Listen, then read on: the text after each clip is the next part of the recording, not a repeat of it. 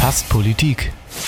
Der weltweit zweite Podcast mit Untertiteln. Ahoi Leute und herzlich willkommen zur 14. Folge Fast Politik. Wie immer für euch da Florian Mees, Alan Ostaschewski, Luca Pivoda und diesmal mit Gast, mit Thomas Möller. Willkommen im Podcast. Ja, schönen guten Morgen. Freue mich bei euch zu sein. Also sehr gut. Und natürlich auch Florian, Alan, moin, moin. Ähm, moin, hi.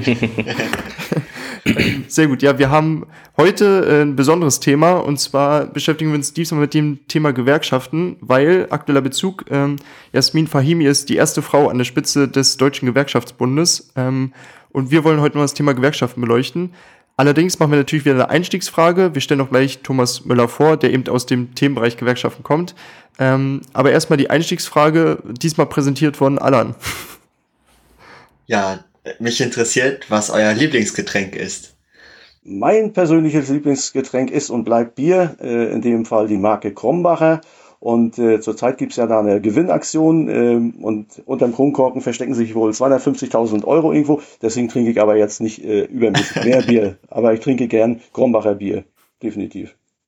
War Krombacher das, wo man den Regenwald mitrettet, was immer in den Werbespots war? Das ist einer der Gründe, warum ich mich auch für Krombacher äh, entschieden habe, weil die äh, ja sehr grün sind, also aus Felsquellwasser braun und auch den Regenwald unterstützen. Und es schmeckt einfach, muss man sagen. ja, da kann man was Gutes tun, wenn man Bier trinkt. Beides, genau. Man kann sich in Stimmung versetzen und man kann den Regenwald damit retten. Das ist doch eine tolle Kombination irgendwo, ne? Sehr gut. Denn ähm, ich glaube, jetzt fühlen sich einige Leute beflügelt ähm, oder haben eine Argumentation gefunden. ähm, hm. hat, äh, also bei mir Lieblingsgetränk ist äh, Fritz Cola, um auch eine Marke zu nennen, aber ähm, bei Fritz Cola ist einerseits die coolere Cola und äh, gibt immer auch so ein Lebensgefühl mit irgendwie und eine Philosophie dahinter. Ja, vielleicht sollte ich mal umsteigen auf, äh, die ist alkoholfrei, glaube ich, ne? Fritz ja, Cola, ne? genau. Ja, kann auch nicht schaden. Cola mit Wodka. Ja, mhm. gute Mischung. Ja, bei mir ist es auch so Cola ein bisschen. Äh, jetzt trinke ich gerade Spezi, ähm, um auch einmal eine Marke zu nennen. Ähm, ja, ich trinke sonst auch gerne ab und zu gerne ein Bierchen, aber man kann da leider kein Auto mehr fahren damit. Das ist richtig, das sollte man auch nicht tun und ich tue sowas auch nicht. Muss Auf gar keinen Fall. Da bin ich dann verantwortungsbewusst, ja. das Auto auch stehen zu lassen. Ne? Ja, ja, und wie ist es bei dir, Florian? Deine Lage-Situation? Ähm, ja, ich habe die ganze, ich habe die ganze Zeit überlegt, ob ich jetzt auch Bier sage. ähm, aber schon, schon, ich, ich trinke schon, äh, schon gern Bier. Ähm, und am liebsten trinke ich Dittmarscher, um noch mal eine andere, noch mal eine andere Marke zu nennen. Das ist das mit äh, dem Kronen, äh, Schnappverschluss, ne? Ja, ja genau. Ja. ja, genau. Das ist die, die Bügelflasche. der, der, einzig, der einzig wahre Bierverschluss für mich als Norddeutscher. Ähm, ja, genau, das trinke ich eigentlich, eigentlich am liebsten. Und ansonsten trinke ich auch, äh, trinke ich auch äh, gern Spezi. Mhm. Aber meistens eigentlich Wasser, weil das am gesündesten ist. Um hier auch mal ein bisschen. Das stimmt. Wir sind ja ein Podcast für, also für junge Erwachsene. Genau. sollte man Alkohol auch mal solltet ihr keine Werbung machen. genau, da sollte man auch mal Wasser, ganz viel Wasser trinken. Ähm, am besten auf, auf, auf äh, jedes Bier zwei Liter Wasser oder so. Ähm, ja. Das mache ich auch immer. Genau.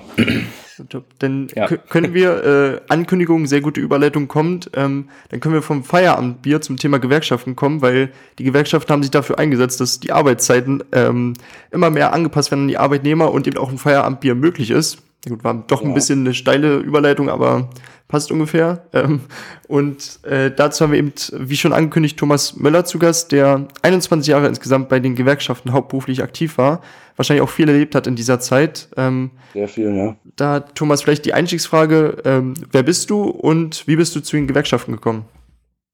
Ja, mein Name hast du schon gesagt, ähm, Thomas Möller, äh, werde dieses Jahr 62 inzwischen, bin aber schon in äh, jungen Jahren, also mit 29, äh, zur Gewerkschaft gekommen. Das war 1989, äh, als die Montagsdemos auf den Straßen liefen, als überall schon Dampf im Kessel war, als die, die Menschen äh, wussten, irgendwas bahnt sich an, irgendwas wird da kommen ähm, das war eine Zeit, wo dann auch die Leute sagten, äh, wir trennen uns von alten Funktionären vom FDGB und, und äh, nehmen neue, junge Kader, unverbrauchte. Und in dieser Zeit, also 89, bin ich dann äh, als Stellvertreter Bezirksleiter der Gewerkschaft der Eisenbahner Deutschlands, GDED, gewählt worden. Mein äh, Wirkungsbereich war von Sassnitz bis nach Eberswalde hoch, also bis fast nach äh, Berlin. Äh, auch die Fährschiffe damals äh, gehörten noch, die Sassens der Fährschiffe, die gehörten auch zu unserem Betreuungsbereich. Ja, und äh, in dieser Funktion äh, bin ich dann reingewachsen und groß geworden in den Gewerkschaften, damals noch mit viel äh, Neugier und Enthusiasmus, der mir dann leider im Laufe der Jahre ein Stück verloren ging. Aber das hat eben auch äh, seine Gründe, muss man sagen. Okay, da ähm, können wir eigentlich auch gleich mit einsteigen, äh, denke ich, weil wir wollen heute mal auch so ein bisschen, ja, hinter die Kulissen ist immer so eine Ankündigung, aber einfach mal das Thema Gewerkschaften beleuchten, wie auch die Strukturen funktionieren und so. Ähm, und damit auch vielleicht einsteigend die Frage, ähm, mhm. wie erlebst du denn so die Arbeitsprozesse? Also ähm, ist das, oder anders angefangen, ich habe ja so eine Idealvorstellung von äh, Gewerkschaften sind eben Arbeitskampf und Demonstrationen und so. Also ist das der Hauptfokus äh, der Arbeit in den Gewerkschaften oder worum geht's eigentlich? Das sind eigentlich ein Nebenprodukt. Diese, diese äh, Kundgebungen und, und, und Streiks, die dazugehören, die sind ja das legitime Druckmittel und eigentlich auch das einzige, um äh, äh Sachen durchzusetzen für die Arbeitnehmer. Äh, Gewerkschaften arbeiten aber sehr vielfältig, muss man dazu sagen. Ne? Also da werden viele Projekte gemacht. Es gibt äh, viele ehrenamtliche Strukturen, Frauenstrukturen, Seniorenstrukturen, Jugendstrukturen. Habt ihr sicherlich alles äh, auch schon gehört.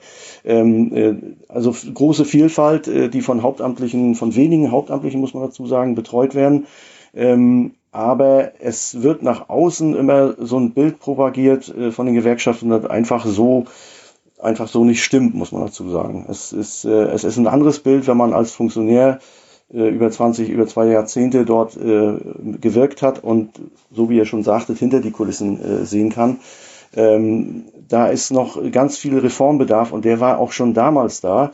Ähm, als ich eingestiegen bin mit Enthusiasmus, äh, vergingen, glaube ich, nur zwei Jahre, ähm, wo mir dann äh, erstmals äh, äh, Dinge passierten, äh, Sachen passierten, wo die ersten Zweifel bei mir aufkommen. Ich will da gerne mal ein Beispiel nennen. Man hatte ja selbst eine Vorstellung von den Kollegen im Westen, mit denen man in der Regel eigentlich auch nur telefoniert hatte und vom Telefon kannte. Und äh, ja, wie stellt man sich so einen, so einen geradlinigen Gewerkschafter vor, wenn man ihn nicht persönlich kennt? Äh, in Jeanshose, abgewetzter Lederjacke, vielleicht ein, eine speckige äh, Mütze auf dem Kopf, vielleicht so ein bisschen so ein Thielmann-Typ.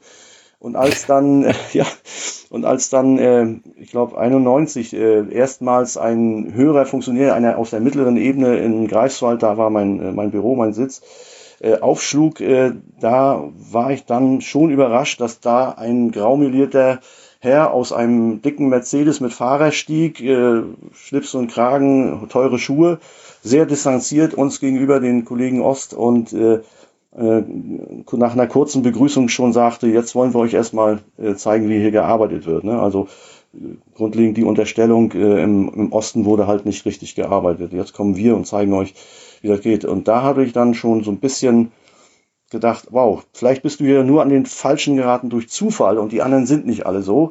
Aber das entwickelte sich dann weiter. Man muss dazu wissen, äh, 92 um die Zeit äh, wurden dann aus dem Westen viele äh, Funktionäre in den Osten geschickt zur Aufbauarbeit. So nannte sich das, um die Gewerkschaften zu demokratisieren, aufzubauen.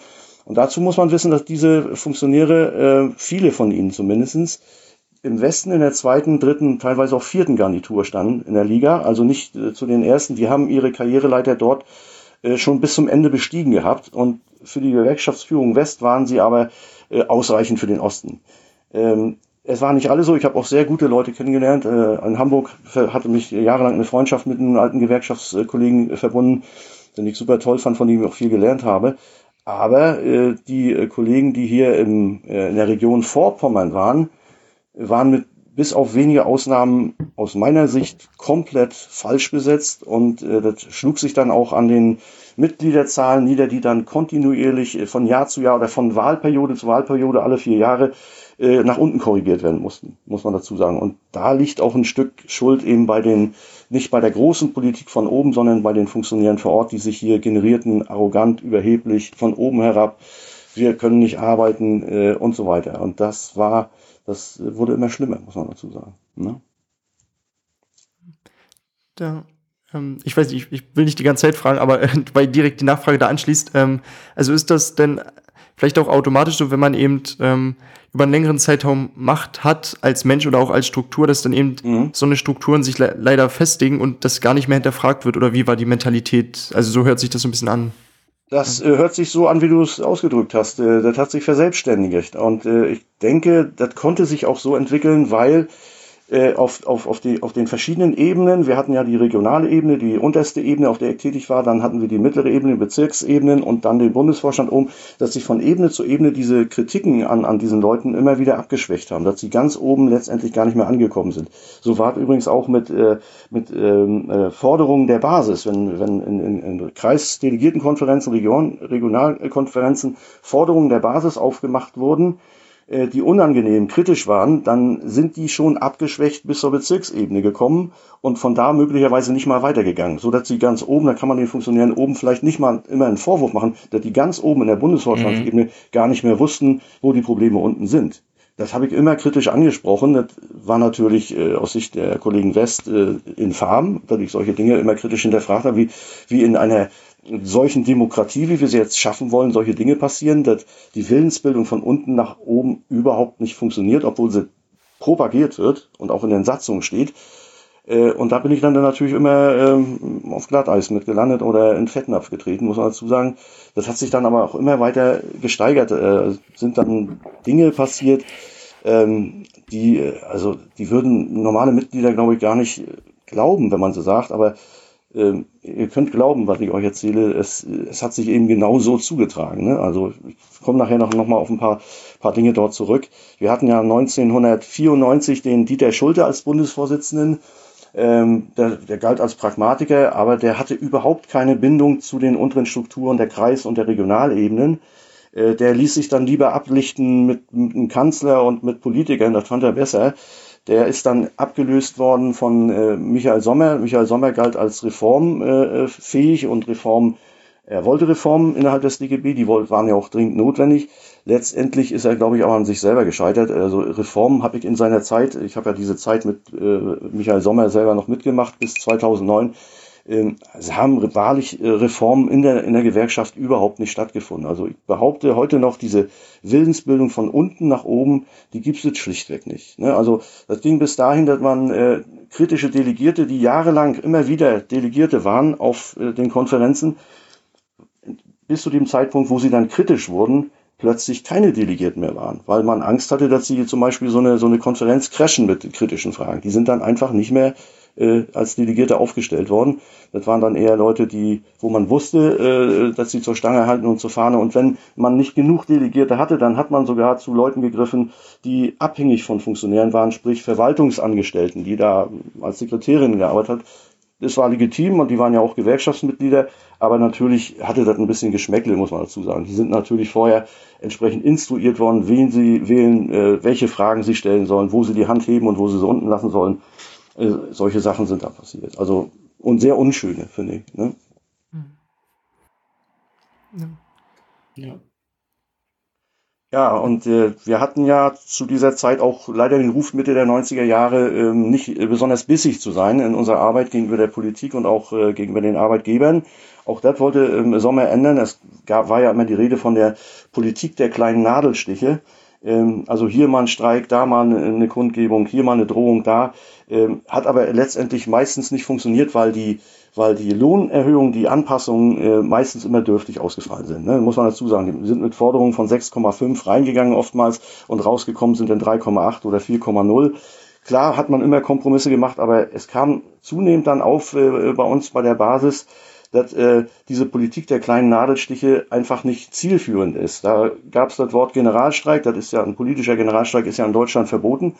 Wenn die Gewerkschaften aber zusammen äh, mehr gehalten hätten und sich nicht untereinander äh, gefetzt hätten, was oftmals der Fall war, dann hätte man natürlich äh, einen, einen bundesweiten äh, Arbeitsrecht, Arbeitsstreik machen können, wenn alle Gewerkschaften gleichzeitig zum Beispiel streiken. Ne? Und nicht einmal hier ÖTV und da die Metall, dann wäre auch ein Generalstreik gewesen, wie von der Basis gefordert, der ordentlich Druck gemacht hätte. Das ist aber auch nie passiert. Ich glaube auch mit Absicht nicht, weil äh, man hat ja immer von, man redet ja immer von einer Sozialpartnerschaft und Deutschland ist ja bis heute, das ist natürlich gut, äh, zum Teil das Land mit den wenigsten Streiks äh, europaweit hat aber eben auch zur Folge, dass in anderen europäischen Ländern andere Dinge durchgesetzt wurden. Und äh, vielleicht erinnert ihr euch an die GDL, Gewerkschaft der Lokführer, ist ja bekannt mit Wes Weselinski, fragt mich, wie der heißt. Weselski. Ähm, Weselski, Entschuldigung, äh, Weselski, äh, große Konkurrenz äh, zu, der, zu der anderen Eisenbahnergewerkschaft, die unter dem DGB-Dach ist, äh, wird immer bekämpft äh, von der, von der, äh von DGB-Gewerkschaften. Die haben aber massiv äh, äh, Lohnerhöhungen für die Lokführer durchgesetzt, weil sie hart geblieben sind in ihren Forderungen, muss man dazu sagen. Fanden die Leute draußen nicht gut, wisst ihr selber, wenn die Züge nicht kommen. Aber anders, ein anderes Mittel gibt's halt nicht für die Gewerkschaft. Eine Pistole oder eine Kanone kann man nicht nehmen. Der Streik ist das einzige Mittel.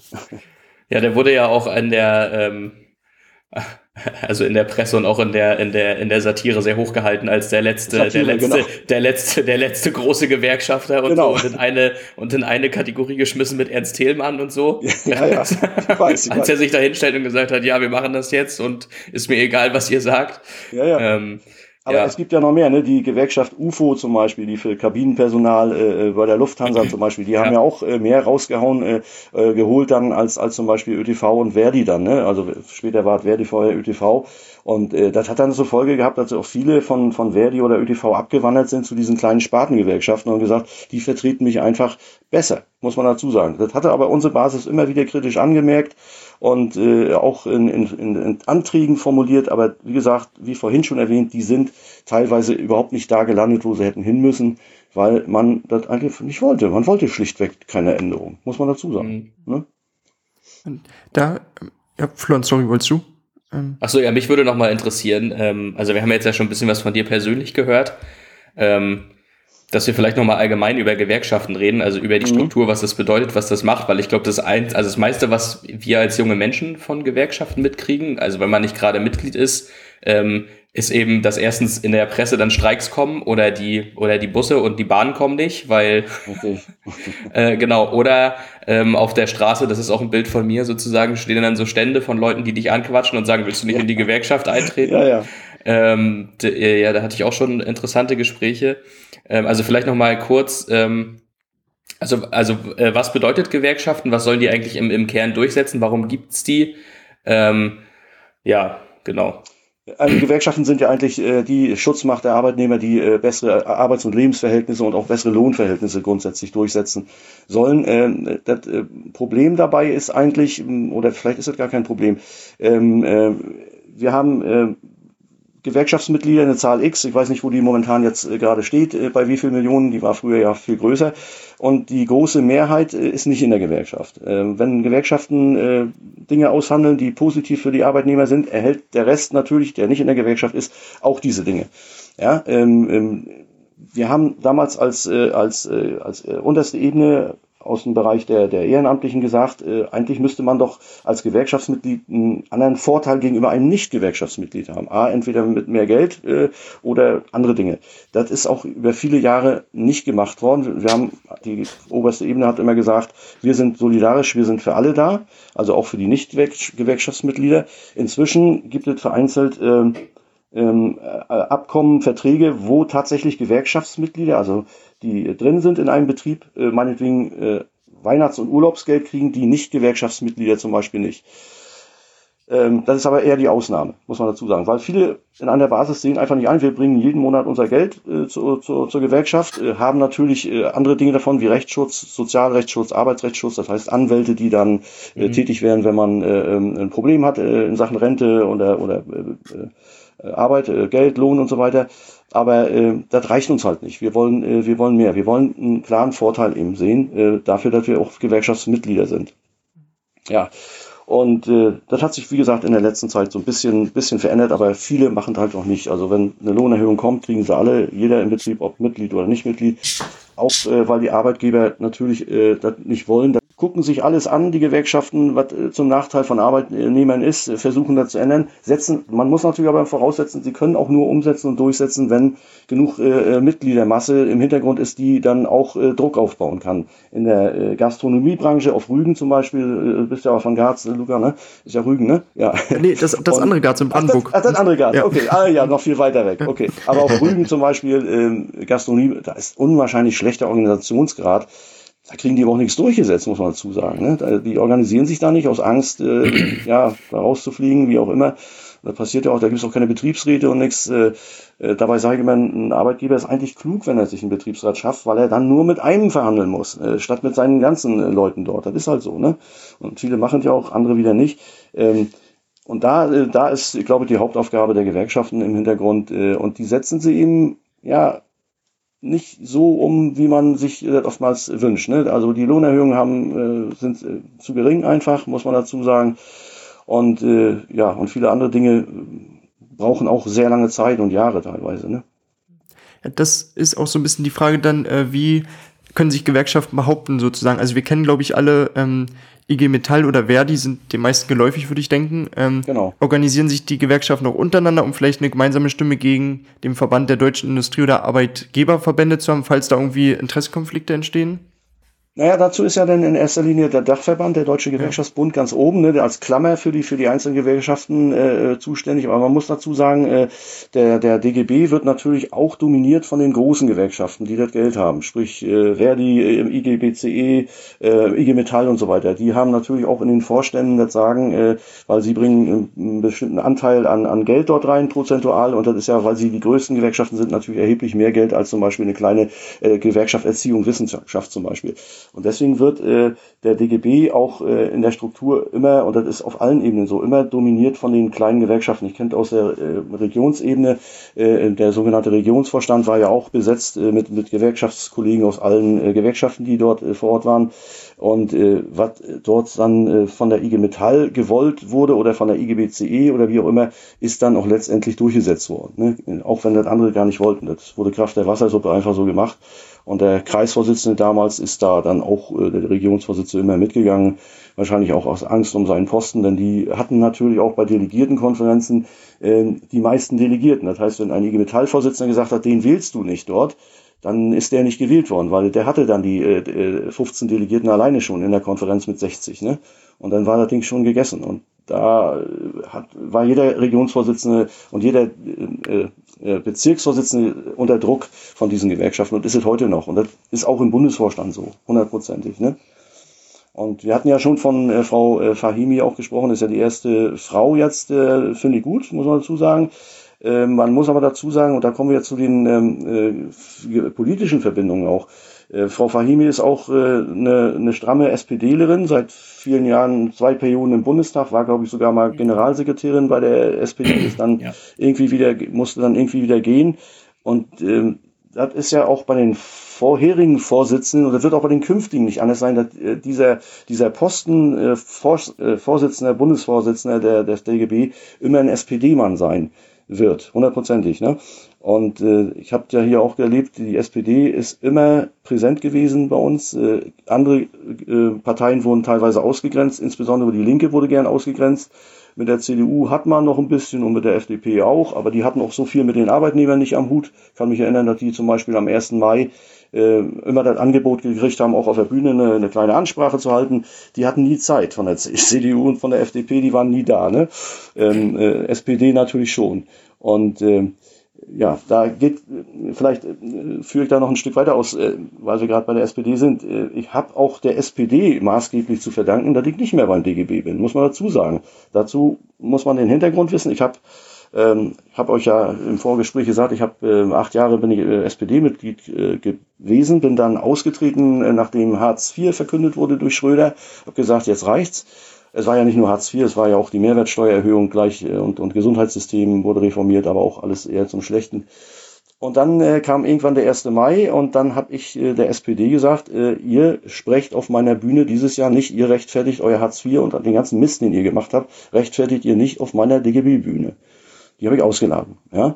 Und äh, das war dann äh, der Grund zu sagen, äh, Freundchen, jetzt ist Schluss mit dir dann. Ne? Unsere Freunde, die SPD ausladen, geht überhaupt nicht. Ja? Also ich bin dann äh, einen Tag vor meinem Geburtstag, äh, kann ich mich erinnern, nach Berlin geladen worden zum Bundesvorstand und äh, da saß schon dann so ein Tribunal, also fast wie der Richter und der Henker, da war schon das Kreuz geschlagen über mich ähm, und äh, anders als ich gedacht hatte, dass man genau mir das vorwirft hier, diese, diese Ausladung der SPD, hatte denn man äh, eine arbeitsrechtliche Sache plötzlich aus, aus, dem, aus dem Hut gezaubert, die dann letztendlich das Gericht, ich bin dann ja auch vor Gericht äh, gegangen und musste da gehen, äh, völlig äh, vom Tisch gewedelt hat und gesagt hat, äh, ihr habt dem Mann irgendwelche Dinge unterstellt, die ins Blaue hinein interpretiert sind, die stimmen so nicht.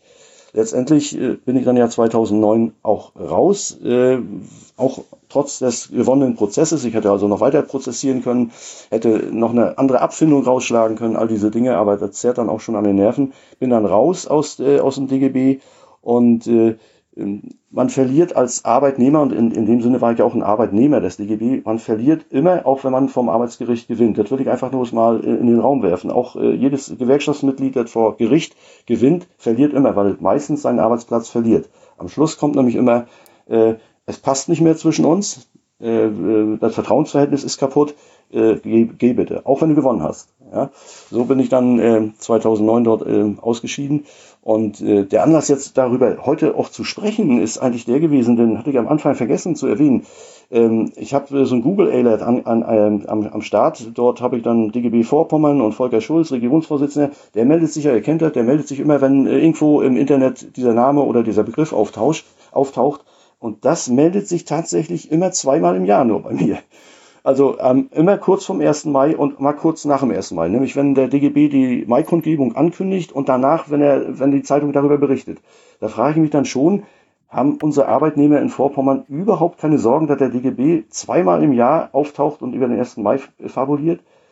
Äh, das kann nicht sein. Also in meiner äh, Zeit als Funktionär, äh, ich war ständig präsent. Ständig präsent. Wir haben Aktionen gemacht. Ich habe auf dem, auf Markt zu Hartz IV jede Woche vor tausend Leuten gesprochen bis es dann der Führung äh, über war und die sagten, ähm, äh, das geht nicht mehr, aber die konnten das offiziell nicht sagen, weil ja wieder gegen die SPD ging. Man hat mir einfach das Geld für die Tontechnik weggenommen. Hat mir also den Ton abgedreht sozusagen, hat gesagt, wir haben kein Geld mehr dafür. Hm. Und dann, war, dann waren wir mit durch. Also man hat es nicht so offiziell ähm, machen wollen, äh, weil gegen die, äh, gegen die SPD ging. Man hat gesagt, wir haben kein Geld mehr dafür und äh, richtig gute Veranstaltungen, die mit gut über 1000 Leuten jede Woche auf dem Greifswalder Markt besucht waren, waren gestorben. Keine Kritik an der SPD. Und das ist heute noch so.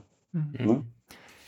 Also die Verflechtung von Gewerkschaften und politischen Parteien siehst du eher kritisch, kann man so zusammenfassen. Ne? Das ist korrekt, äh, so ja. wie du sagst, die sehe ich sehr kritisch, weil sie einseitig ist. Ne? Wenn man ja. mit, äh, natürlich müssen Gewerkschaften mit Parteien umgehen. Auch gerade der Dachverband muss natürlich mit Parteien umgehen können und miteinander, man muss miteinander reden. Das gehört zur Demokratie. Aber man kann äh, nicht so einseitig äh, Politik machen und sagen, die SPD sind unsere Freunde, der Rest äh, kann uns mal kreuzweise. Ne? Und auf allen Ebenen. Das hängt natürlich sicher damit zusammen, dass 70, äh, 80 Prozent der, der Funktionäre im Westen sind natürlich, haben ein Parteibuch der SPD in der Tasche. Ne? Und man hatte natürlich auch immer Interesse, dass wir als Ostfunktionäre, die jetzt noch nicht irgendwie politisch gebunden waren, auch in die SPD reingehen. Ne?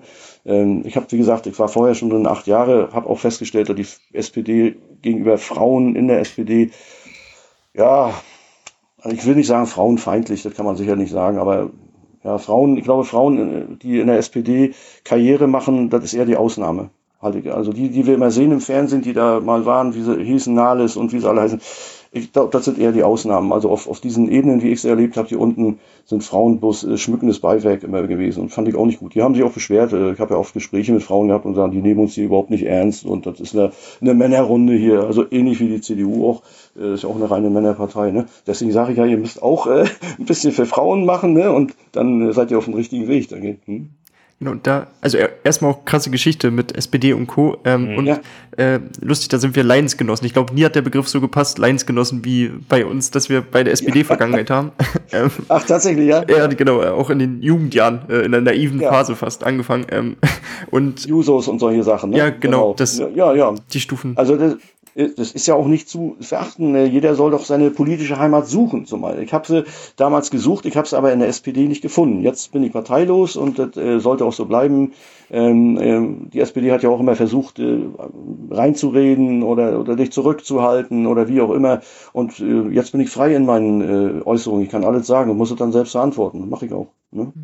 Ja, ja, vor allem äh, wirkt es auch so, also weil du geschildert hast, äh, einerseits man sucht die Nähe zur Politik, was ja auch sinnvoll ist, weil man irgendwie ja. seine Anliegen durchsetzen will oder seine Interessen. Ja. Ähm, aber vor allem, wenn man sich von einer Partei so abhängig macht, also es ist ja wirklich, entsteht einfach nur eine Abhängigkeit, die ausgenutzt wird. So wirkt es auch in deinen Berichten. Ähm. So ist es. Äh, man muss auch wissen, dass äh, damals Schröder, äh, obwohl es nie äh, ähm, offen äh, gesagt wurde, circa mit acht Millionen äh, ähm, deutsche Mark damals noch D-Mark äh, im Wahlkampf unterstützt wurde. Das muss man auch sagen, obwohl solche Sachen eigentlich auch äh, Verfassung, nicht Verfassung, sondern äh, von der Gewerkschaft, äh, äh, wir haben ja auch da äh, Pamphlete, die jetzt, äh, Mensch, wie heißt das noch? Siehst du, so lange ist man weg. Ähm, Kodex oder? Ja, ne, ist eigentlich, ihr wisst, was ich meine. Satzung, ähm, der, ja. Satzung, Dankeschön. Satz durch die Satzung gar nicht abgedeckt ist. Satzung, klar, äh, sind solche Dinge gar nicht abgedeckt. Das sind auch versteckte Finanzierungen gewesen. Das war ein offenes Geheimnis unter den Funktionären. Jeder wusste das, keiner durfte drüber sprechen. Aber Schröder ist damals mit circa acht Millionen Euro im Wahlkampf unterstützt worden, definitiv. Ne? Und das hätte nicht sein. Und dann haben wir diese, diese ist, das öffentlich, ist das öffentlich bekannt oder haben wir das jetzt gerade, haben das wir das jetzt gerade gedroppt? Das ist jetzt inzwischen kein Geheimnis mehr. Also okay. ich glaube, man würde sogar im Internet äh, darüber Informationen, glaube ich, finden. Ne? Aber damals okay. wurde das natürlich alles psst und unter den Tisch und bloß nicht erzählen und äh, es war ein Geheimnis, ein offenes unter den Funktionären auf, aller, auf allen Ebenen, ne, muss man dazu sagen. Der ist gepusht worden von den Gewerkschaften und, äh, und dann hat er plötzlich äh, Hartz IV gebracht. Ne? Und dann waren sie natürlich plötzlich auch enttäuscht. Sagen wir, stehen haben wir hier auch noch unterstützt und dann kommt der so. Aber äh, in der Hartz-IV-Kommission haben ja auch Gewerkschaftsfunktionäre gesessen, muss man dazu sagen. Ne? Frau äh, Weber-Kunkel, ich weiß nicht, ob der Name Zufall ist, aber die hat da drinnen gesessen und hat die Hand für Hartz IV dann hochgehalten, musste sich dann aber Jahre später dann aber auch richtig äh, Kritik gefallen lassen. Von der Basis ist dann auch mit einem ganz schlechten Ergebnis beim nächsten ÖTV-Kongress äh, gewählt worden. Ähm, heute distanziert sie sich zum Teil von dieser Entscheidung. Ähm, aber damals hat man die Frau da reingesteckt äh, in die Kommission, weil andere wie Engelin Käfer, die war bissig, sagt euch auch was, ne, Ursula Engelin Käfer, so eine kleine bissige, äh, die hätte wahrscheinlich die Hand nicht gehoben. Die hatte, hätte die, äh, die Ideale der Gewerkschaft dort in dieser Kommission bei Harz nicht verraten. Die Kunkel hat es gemacht, sag ich mal. Ne? Und äh, das äh, sind auch so eine Sachen. Da setzt man dann irgendwie Funktionäre rein, wo man weiß, äh, die kann man krempeln, die sind schnell umkrempelbar. Frau Kunkel-Weber ist übrigens auch jemand gewesen, der intern äh, in der, in der, die Kommission mitgeleitet hat für, für, für unsere Gehälter.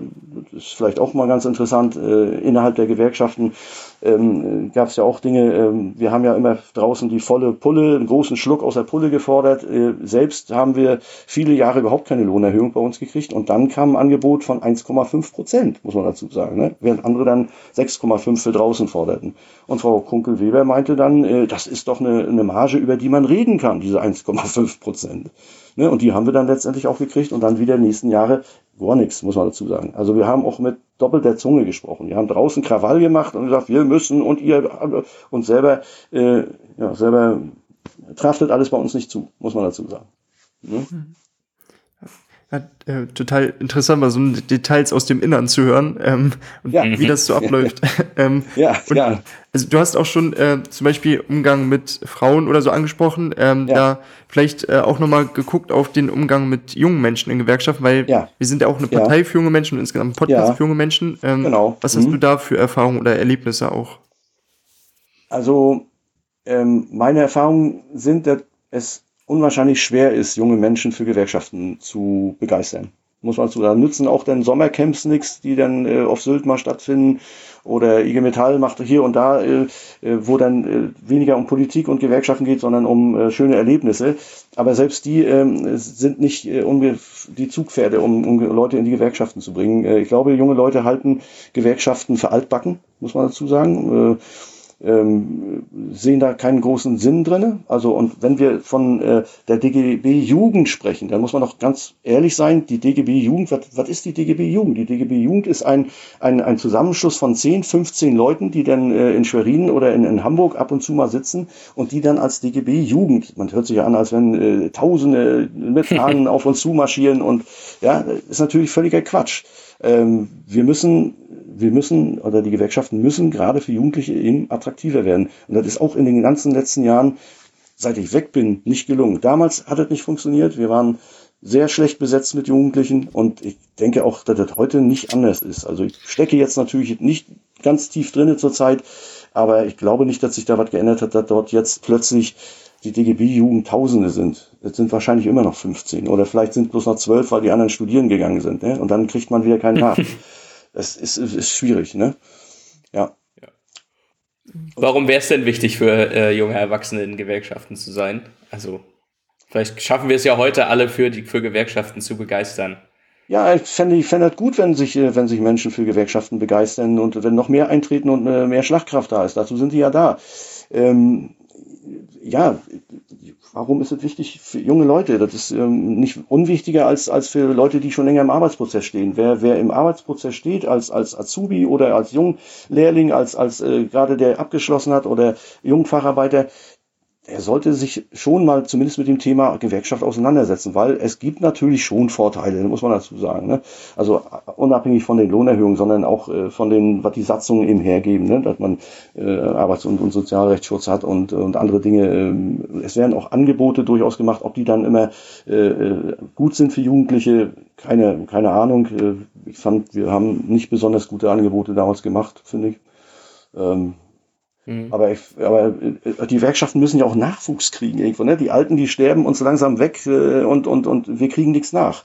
Ne? Deswegen haben wir ja diese massiven Rückgänge im Laufe der Jahre von Tausenden von Mitgliedern, die dann uns äh, flöten gegangen sind, weil einfach auch nichts mehr nachkommt. Es ist ja nicht so, dass das Land äh, ausstirbt, sondern es stirbt die Generation äh, der aus, die äh, noch ihre Partei äh, Gewerkschaftsbücher haben und die die nehmen könnten, die kommen einfach nicht nach. Ne?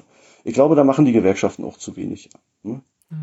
Aber ist es denn, also wir drei, hast du ja gehört, wir studieren jetzt alle noch, wäre es mhm. denn für uns auch schon interessant? Also für mich, ich bin ja jetzt bald ja. fertig, so, ähm, wäre es für mich dann auch schon interessant, in eine, in eine Gewerkschaft einzutreten? Ähm, oder ist das eher interessant für Leute, die schon einen Arbeitsvertrag oder ein Arbeitsverhältnis haben? Also habe ich auch mhm. davon mal abgesehen, aber.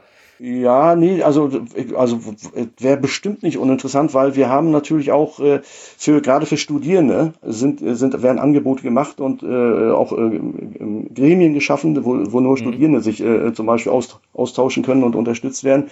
Ähm, da müsste man sich aber wahrscheinlich jetzt einzeln mit den Gewerkschaften, wo man hingehört, äh, abhängig von der Studienrichtung wahrscheinlich äh, mal äh, hinsetzen oder sich Erkundigung einziehen. Das Problem ist, du findest äh, auf diesen Ebenen immer weniger Anlaufpunkte für Gewerkschaften, wo du, wenn du dir sagst, ich gehe jetzt mal hin, ich will mich mal erkundigen, wie, wie zu einer Versicherung oder zum Autohaus, dann, dann musst du, dann fängst du an zu suchen. Wo, wo findest du einen Leibhaftigen, der dir gegenüber sitzt? Ne? Also nicht ja. so wie wir uns jetzt, sondern leibhaftig gegenüber sitzt und kann dir über die Gewerkschaft, über die Vorteile äh, mal Auskunft geben. Die haben so die äh, Büros reduziert und die Funktionäre auch runtergefahren, weil die Mitgliedszahlen natürlich runtergegangen sind und die Einnahmen nicht ja. mehr da waren. So, das, das ist ein Kreislauf, muss man sagen. Wir fahren runter mit den Mitgliedern, wir reduzieren Büros, äh, weniger Leute finden uns, äh, weniger Leute sagen, wir gehen rein. Und dieser Kreislauf setzt sich aus meiner Sicht immer weiter fort. Und wir sind noch nicht am Ende der Fahnenstange in Sachen Mitgliederschwund angekommen, bin ich sicher. Hundertprozentig nicht. Ne?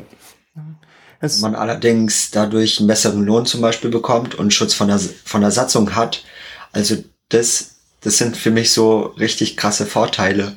Hat es, hat es aber irgend jetzt irgendein Haken oder so? Oder du hast auch erzählt von deinen negativen Erlebnissen, aber die würde man heute nicht mehr so machen, denke ich mal. Naja, ich bin mir da nicht sicher, ob man diese ne-, negativen Erlebnisse heute nicht mehr. Äh, äh, mein, mein Anlass, heute mit euch darüber zu sprechen, ist ja, ist ja folgender gewesen. Da bin ich noch gar nicht drauf gekommen. Äh, ich hatte nicht nur dieser Google-Elet, der, der sich zweimal im Jahr meldet, sondern ein, ein alter äh, ähm, Weggenosse, äh, hätte ich beinahe gesagt, ein Weggefährte, der äh, viele Jahre, 40 Jahre in der Gewerkschaft ist, der war am 1. Mai äh, in, in Rostock, jetzt äh, zur, zur DGB-Demo ähm, der gehört so ein bisschen dem linken Spektrum an. Ich weiß jetzt nicht genau, wo links, aber in, im linken Lager ist der auf, äh, zu finden. Und der hatte dort mit mehreren ähm, Leuten geworben für eine neue, angesichts des Ukraine-Krieges, ange, ja, für eine neue Friedensbewegung. Die haben also da Flyer verteilt und, und wollten, wir müssen unsere Friedensbewegung stärken, weil die alte ist auch, muss reformiert werden. Der DGB hat äh, dort äh, veranlasst, dass diese Leute mit der Polizei dort abgedrängt und äh, weggeschickt werden. Ja, und das sind Dinge, die ich auch äh, selbst äh, vor 14 und 20 Jahren erlebt habe. Und deswegen glaube ich, da hat sich nicht viel verändert, weil du sagst, du wirst diese Dinge nicht mehr erleben. Ich glaube, dass man diese Dinge immer noch erlebt, dass Ausgrenzung betrieben wird von bestimmten Leuten, die nicht in den Kram dort passen, die eine andere Meinung vertreten, dass man nicht bereit ist, mit ihnen zu diskutieren, sondern einen Schnitt macht einfach und sagt, die wollen wir nicht. Äh, mhm. Das ist ja, diese, diese, dieser Vorfall äh, zeigt ja, dass immer noch Ausgrenzung passiert. Das gleiche in, in, in Hamburg ist nicht passiert. Da waren auch Friedensaktivisten, die hatte man dort äh, gewähren lassen und das liegt immer an Funktionieren. Die haben äh, wahrscheinlich kein Problem damit in Hamburg mit gehabt, während die Rostocker die weggejagt haben da. In Schimpf und Schande. Große Empörung, muss man dazu sagen. Ne? Äh, Fazit, der Mann tritt jetzt nach über 40 Jahren aus der Gewerkschaft aus. Ne? Ja. ja.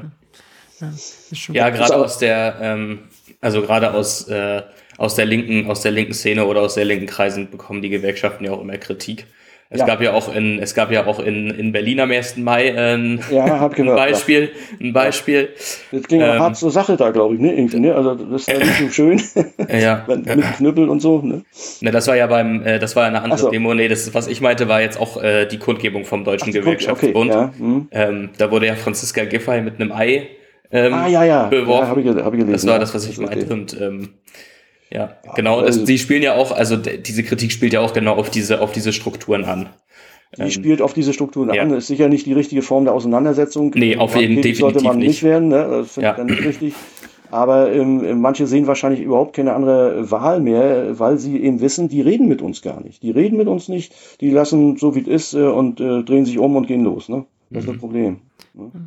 Ja, vielleicht, wir sind fast schon drin in der Zukunftsdebatte ja, um so Gewerkschaften. Die Zeit. Ähm, ja, ja, alles gut. Also ich würde äh, vielleicht zum Schluss nochmal auf das Thema Zukunft der Gewerkschaften lenken, weil wir, also gerade durch Corona natürlich haben wir nochmal eine enorme Veränderung der Arbeitswelt gemerkt, sei es Homeoffice, ja. sei es, dass wir auch ähm, ja immer wieder mal die Diskussion hatten, Vier-Tage-Woche. Ähm, der Mindestlohn war stark im Bundestagswahlkampf ein Thema, der auf 12,50 jetzt angehoben werden soll. Also wir erleben ja immer wieder, dass diese Themen präsent und dominant sind. Ähm, deshalb die Frage, sind die Gewerkschaften ja eigentlich noch immer noch total wichtig oder sind es Dinosaurier, die aussterben, weil du so ein bisschen berichtet hast von den Strukturen und vom Altersdurchschnitt. Wie bewertest du da so die Lage? Äh, gutes Stichwort mit den Dinosauriern. Ähm, wenn die Gewerkschaften nicht aufpassen, sich äh, reformieren, schnell reformieren, sich den neuen äh, gesellschaftlichen Gegebenheiten anpassen. Anpassen nicht in der Form, dass man alles abnickt, sondern kritischer werden, auch gegenüber der Politik, auch gegenüber Scholz. Und, und äh, jetzt ist ja momentan äh, Grüne und SPD an der, äh, gegenüber der CDU war man immer kritisch, muss man sagen. Äh, nur ein Beispiel, damit ihr wisst, wir haben äh, damals vor vielen Jahren, da haben wir Schilder von, vom Bezirksvorstand gekriegt mit den Konterfeis von CDU-Politikern drauf und da unterstand ganz groß Sozialräuber. Und mit diesen haben wir in, ja, haben wir in, in, in Stralsund äh, vor dem äh, Landtagsbüro eines Abgeordneten äh, demonstriert. Der hat dann sogar mit Anzeige gedroht und so weiter und so fort. Die gleichen Dinge hätte man ja auch bei der SPD machen müssen, als Hartz IV kam. Das war dann nicht. Also wenn die Gewerkschaften nicht aufpassen und äh, ähm, wieder sich zu dem machen, was sie eigentlich in den Satzungen haben, nämlich äh, zur konsequenten Vertretung der Arbeitnehmer, dann äh, könnten sie zum Dino, zum aussterbenden Dinosaurier werden, weil mhm. wir haben so viele Mitglieder, äh, wir verlieren immer noch Mitglieder, wir haben in einigen Gewerkschaften geringfügig Zuwächse, aber wir haben in der Masse des, des ganzen äh, äh, DGB haben wir immer nur noch Abgänge und äh, sie müssen sich Sie müssen sich ändern, sie müssen sich reformieren. Sie müssen nicht nur darüber reden, sich zu reformieren, sie müssen sich echt reformieren. Von oben bis unten, muss man dazu sagen. Ne? Und wie gesagt, ich habe es Anfang, glaube ich, gesagt, äh, ganz oben wissen die oftmals gar nicht, was unten sich abspielt, weil auf diesen Ebenen abgeschwächt wird, weil falsche Informationen nach oben gegeben werden, weil die Funktionäre auf der untersten und mittleren Ebene natürlich Angst haben, kritische Dinge nach oben zu melden, weil dann wieder die Frage zurückkommt, warum ist denn das so? Kriegt ihr das nicht in den Griff da unten? Das wollen die natürlich. Also werden diese Dinge abgeschwächt, nach oben geleitet und oben hat man das Gefühl, alles ist in Ordnung, auf allen Ebenen. Das ist natürlich Quatsch. Ne? Wir brauchen wirklich mal, wenn die Fahimi äh, was Gutes machen will, dann soll sie runtergehen in die untersten Strukturen, in die Regionen und soll sich da Zeit nehmen und soll sich da stundenlang mal mit Leuten hinsetzen und über die Probleme, die derzeit existieren, mal diskutieren. Und dann soll sie Maßnahmen ergreifen. Das wäre der richtige Weg. Nicht äh, sich darauf verlassen, dass ihre Ebenen, äh, die mittlere, ihr diese Informationen geben. Die sind falsch in der Regel. Die sind falsch, die sind aufgebauscht, die sind so aufgebauscht, wie wenn wir irgendwo mit einer Demo hingefahren sind äh, mit einem Bus, dass nicht die äh, Teilnehmer im Bus gezählt worden sind, sondern die Sitze im Bus und nach oben gemeldet wurden. Ja, der Bus war eben, hatte 30 Sitze, 18 sind eingestiegen, wir haben 30 nach oben gemeldet. Das ist natürlich Lug und Trug die da oben fanden das gut. Die haben dann wahrscheinlich weitergemeldet, 35 Sitze nach ganz oben. Ja, und, äh, und in Berlin stand einer auf der Bühne und hat dann wahrscheinlich gesagt, ganz toll, 1200 Millionen demonstrieren, dabei waren vielleicht bloß 700.000. Äh, diese Übertreibungen immer, ne, diese maßlosen Übertreibungen, wenn sie das mal unterlassen würden und sich wirklich mit den Strukturen unten äh, beschäftigen, äh, auch mit dem Kleinsten äh, an der Basis hinsetzen und sagen, wo sind deine Probleme? Das fände ich ganz wichtig und äh, hilfreich. Äh, und das ist dann auch die Chance, sich zu reformieren, glaube ich. Ne? Weiß nicht, wie Frau Himi, Frau Fahimi da tickt. Ähm, dazu kenne ich sie überhaupt nicht. Ähm, sie wird ja jetzt von der Bildzeitung schon als die mächtigste äh, Arbeiterführerin Deutschlands äh, gehandelt. Mhm. Äh, sagen, ja, ja, wir werden sehen, sag ich mal. Ich, ich sag, man muss an den Taten messen, ne? ob, sie, ob sie wirklich eine Arbeiterführerin äh, mächtiger ist, äh, keine Ahnung. Bleibt abzuwarten. Die anderen, die ich kenne oder kennengelernt habe, wie Dieter Schulte und äh, Michael Sommer, die waren halt nicht, muss man dazu sagen. Das waren alles brillante Redner, die haben äh, alles Mögliche an die Leute verkauft, die haben auch geglaubt. Äh, aber äh, die Taten, umgesetzte, das war nicht, definitiv nicht. Ne?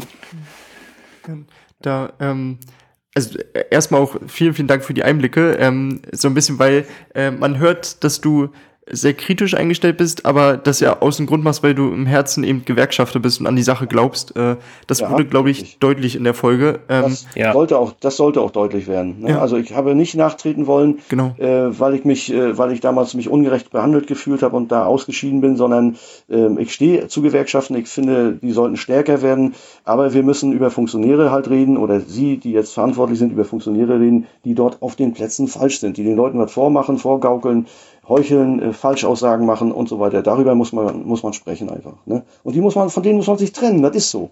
Mhm. Ne?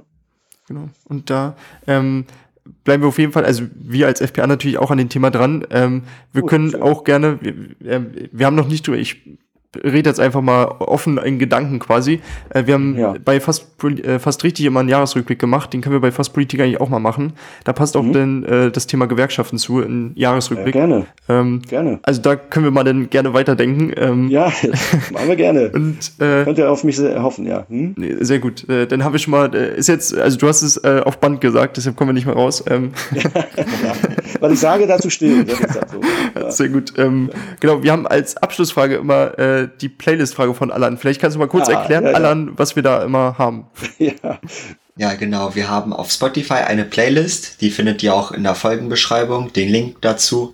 Und dort fügen wir immer von einem von uns und ups, ups. meine Kamera und, ja. und dann vom Gast natürlich einen Song äh, rein. Und ich habe zum Beispiel, ich habe die ganze Zeit nachgedacht, glaube, von Geier Sturzflug, äh, oh, Bruttosozialprodukt. Das, das ist schon, schon ein geiler Titel, ja. Bisschen älter schon, aber schon immer geil gewesen, ne? Ja, ja weil wenn man erst so hört, denkt äh, euch mal so ein Arbeitersong raus, dann wird ja. man ja erschlagen, finde äh, ich. Dann, dann, wenn ich äh, einen Wunsch da äh, habe, frei habe, dann würde ich gerne von Klaus Lage Monopoly äh, da äh, rein. Kennt ihr, ne? Sicher, ne? Ja. Äh, guckt da einfach mal Monopoly, auch schon älterer Titel. Äh, da geht's um den Vater, der geschorweckt hat in der Chemiebranche und so weiter und so fort. Ein sehr geiler Titel und immer noch aktuell. Immer noch aktuell. Mhm. Kommt in die Playlist und wird gehört. Super, super geil. Schön. Äh, Florian, was hast du? Ich würde nehmen, was wollen wir trinken? was wollen wir trinken? Ja, Krombacher würde ich sagen. Ja. Probiert das mal. Stimmt. Müsst ihr mal probieren, ist richtig gut. Stimmt, es äh, hat auch. Und wenn, ihr den, und wenn ihr den Kronkorken mit den 250.000, dann müsst ihr mir für den Tipp aber ein bisschen was abgeben. ja, genau. Sehr gut. Ähm, dann habe ich mir interessante Lieder auf der Playlist. Ich würde ähm, von Ernst Busch Roter Wedding ergänzen. Ähm, ah, okay. Ja. Ich studiere ja Geschichte und da gehört ja. das irgendwie zu, weil er ist aus der Zeit der Weimarer Republik ne? noch. Äh, das ist wirklich ja. der Arbeiterkampf der 1920er Jahre damals. Ähm, und das ist so ein, das ist so eine ganz eigene Musikrichtung entstanden, irgendwie mit diesen Arbeiterliedern. So dieses schwungvolle, manchmal auch fast militärische. Ähm, Richtig, äh, das ist äh, schon militärisch, kann man sagen. Ernst Busch steht eigentlich so, er hat eine markante Stimme, hat hat immer sehr zackig gemacht, ne? aber, aber unwahrscheinlich gut. Ne? Mhm, genau, und da äh, in Erinnerung an diese Musikrichtung ein bisschen von damals, äh, weil die was sehr Belebendes ja. auch hatte. Ähm, deshalb Roter Wedding ja. auf die Playlist. ähm, Geil, ja. sehr schön. Ja, Wir haben perfekte Lieder gesammelt, glaube ich, und auch äh, eine sehr. schon, ja. es war ich schon, ja. Ne, auch eine sehr interessante Folge. Also äh, wir haben, glaube ich, viel mitnehmen können, wie Gewerkschaften ticken, was in Gewerkschaften passiert und wie sie vielleicht auch zukünftig ausgerichtet werden. Ja, ja, ähm, ja. Ich weiß nicht, Florian Allan, habt ihr noch abschließende Worte? Wollt ihr eure Tante in Wuppertal grüßen oder irgendwas? Alles gut. Okay. Ähm, kann ich denn noch jemanden grüßen? Ich grüße dann meinen äh, Mitstreiter Josef im Autocenter Grimm. Äh, ohne ah. den wäre ich ziemlich aufgeschmissen, muss man dazu sagen. Also immer wieder ein guter Mann. Freue mich, dass er noch da ist. Ja, stimmt. Boah, ja. da, da, können wir uns gerne anschließen. Äh, Josef, äh, Grüße gehen raus. Mhm. Äh, da, genau. Ja.